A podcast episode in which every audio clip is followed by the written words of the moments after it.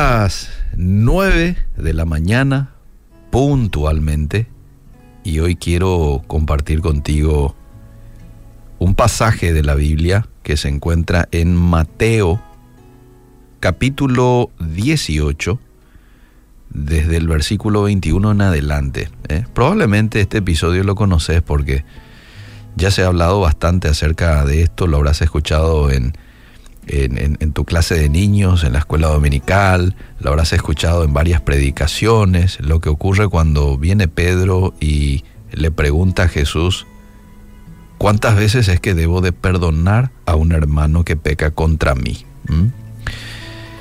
Y ahí Jesús le sorprende con su respuesta.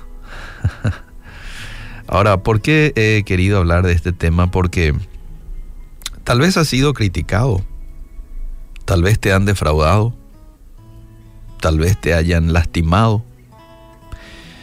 En este mundo caído, la lista de malas acciones es interminable. Y a veces nos lastiman personas que de pronto vos decís, no lo van a hacer, sí lo hacen, porque son seres humanos. Em, puede que te haya lastimado alguien, algún integrante de una familia. Puede que te haya lastimado alguien de la iglesia. Eh, nadie está exento. Así como otros pudieron lastimarte y generar un, dolor en tu persona, lo más probable es que también hayas lastimado a alguien. Porque desde esa perspectiva también lo debo de mirar, ¿no? Desde la perspectiva siempre de víctima, sino también a veces desde la perspectiva de, que tengo un corazón sucio, tengo un corazón perverso y, ¿por qué no? Lastimo también a otros. A veces lastimamos con palabras, con gestos, con omisiones. Lastimamos a alguien. Ahora, la pregunta es, ¿cómo debo manejar los agravios de los demás? Yo no puedo evitar que la gente me lastime. No puedo evitar eso. Estoy en un mundo caído. Me estoy relacionando todos los días con gente, muchos de ellos heridos, con el corazón. ¿Y qué es lo que da a una persona herida? Y vuelve a herir. Porque está lleno de algo y, y vuelve a dar de eso que tiene. Uno no puede dar algo que no tiene. Y si no hay un corazón sano dentro tuyo, sino todo lo contrario, experiencias negativas, rencor, ira, y eso es lo que vas a exteriorizar y vas a lastimar a otros. Pedro tenía la misma inquietud cuando va ante Jesús y le hace la pregunta esta que registra Mateo capítulo 18 versículo 21, por una cuestión de tiempo no voy a leer todo el pasaje, pero viene Pedro y le pregunta a Jesús, Jesús, ¿con qué frecuencia debo perdonar a un hermano que peca contra mí. Tal vez Pedro pensó que estaba siendo generoso al decir hasta siete veces. Pero Jesús le responde con algo que probablemente lo dejó sumamente sorprendido.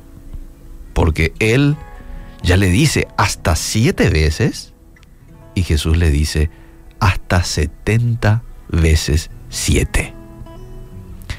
En otras palabras, aquí lo que Jesús le estaba queriendo transmitir a Pedro es, Pedro, perdona cada vez que seas agraviado. Perdona cada vez que te lastimen. Hay una cosita que hay que aclarar. Perdonar no significa encontrar razones para justificar o excusar el comportamiento de alguien. Perdonar no significa tratar de olvidar lo que sucedió o fingir que nunca ocurrió. Colocarlo debajo de la alfombra. No pasó nada. Y lo metemos debajo de la alfombra. No. El perdón genuino requiere una acción voluntaria de nuestra parte, aunque reconocemos que se ha cometido una falta, aunque reconocemos que la persona falló, no hizo bien, no actuó bien la persona, me lastimó, me dijo algo que no me tenía que decir en el momento, en el lugar indicado, con las palabras con las cuales tenía que haberme confrontado, porque a veces tenemos que ser también confrontados. Eh, y yo reconozco eso, pero ¿sabes qué? Elijo liberar al infractor de cualquier obligación. Eso es perdón. Renuncio al derecho que tengo de causarle también algún mal. Porque yo tengo también la posibilidad de causarle un mal en respuesta a. Pero el perdón es renuncio a eso. Ah. Que Dios se encargue. Dice un texto de la Biblia, mía es la venganza. Yo daré el pago, dice el Señor. Deja a cargo de Dios. Él va a actuar con justicia.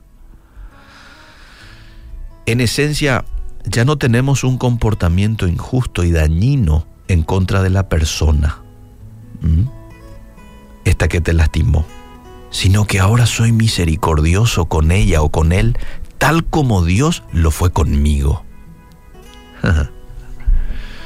y tengo que ser consciente, de la misma manera que este fulano me hirió, me dijo algo que no me tenía que decir, me lastimó. Tengo que ser consciente de que también yo he hecho en muchas ocasiones con otras personas y con Dios. Y hemos recibido el perdón de Dios. Todos los días fallamos, le fallamos a Dios, ¿verdad? Yo por lo menos todos los días necesito venir ante Dios y decirle, Señor, perdóname una vez más perdóname por entristecerte con, con esta acción, con este pensamiento, perdóname por entristecerte con esta decisión que he tomado a la ligera sin haberte consultado. Yo necesito el perdón de Dios. Pues entonces, si yo necesito el perdón de Dios, entonces también debo de perdonar a los que me ofenden.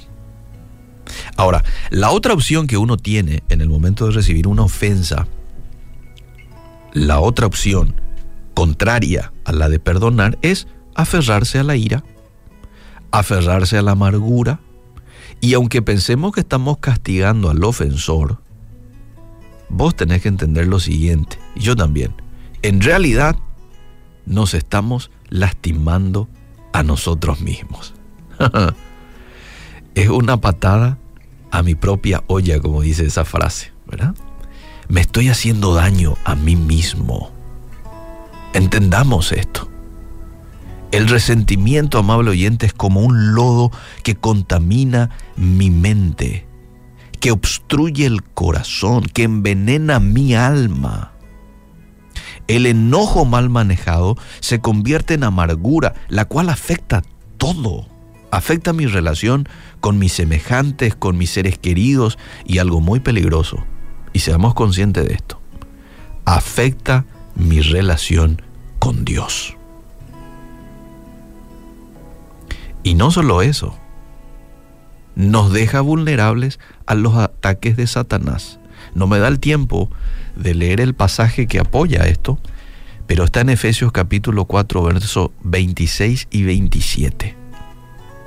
Efesios 4, 26 y 27. La falta de perdón me deja vulnerable al ataque del enemigo. Por eso es que tengo que prestarle atención a una cuestión de perdón. No es decir nomás, ah, no le perdono, nunca lo voy a perdonar. No es cuestión de decir nomás eso a la ligera. Yo sé que a veces uno dice, en el momento ahí del enojo, lo dice sin pensar, pero después tomate el tiempo de pensar y de solucionar y no vayas a, dejar que eso quede así, con el nunca le voy a perdonar. ¿Mm? Eso es lo que dije, Señor, en un momento de impulsividad, pero ¿sabes qué? Ahora vengo a ti y te pido que tú me des la capacidad de perdonar a mi ofensor. Y es más, tomo la decisión de perdonar. Aquí ya doy el primer paso. Y puedes agarrar un cuaderno y escribir en ese cuaderno quién es tu ofensor y escribir allí, lo perdono. ¿Por qué no también podrías agarrar el celular o el correo electrónico y hacerle saber a esa persona? Quizás esa persona sabe que vos estás enojado con él o con ella. O puede que no sepa.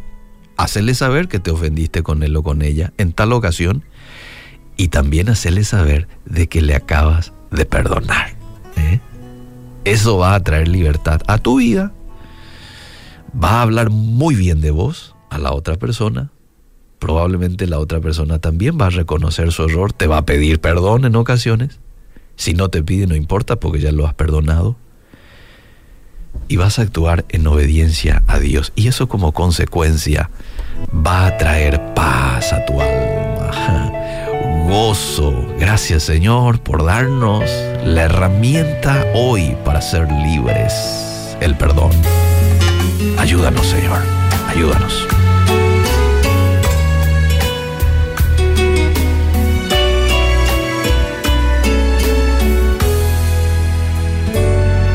Las ofensas tú las debes perdonar,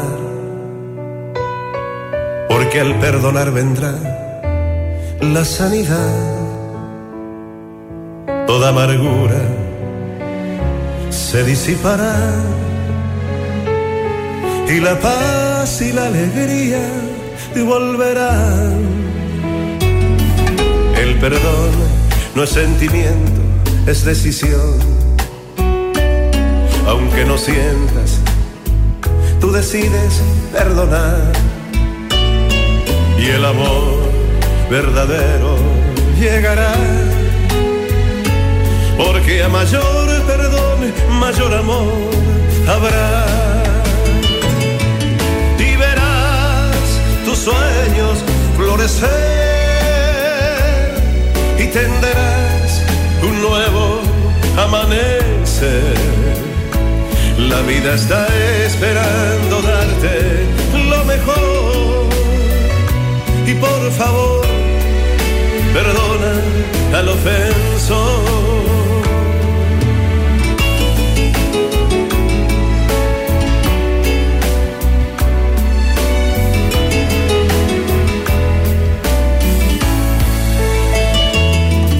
Y si Dios perdona todo, ¿quién soy yo? Para guardar el odio o el rencor.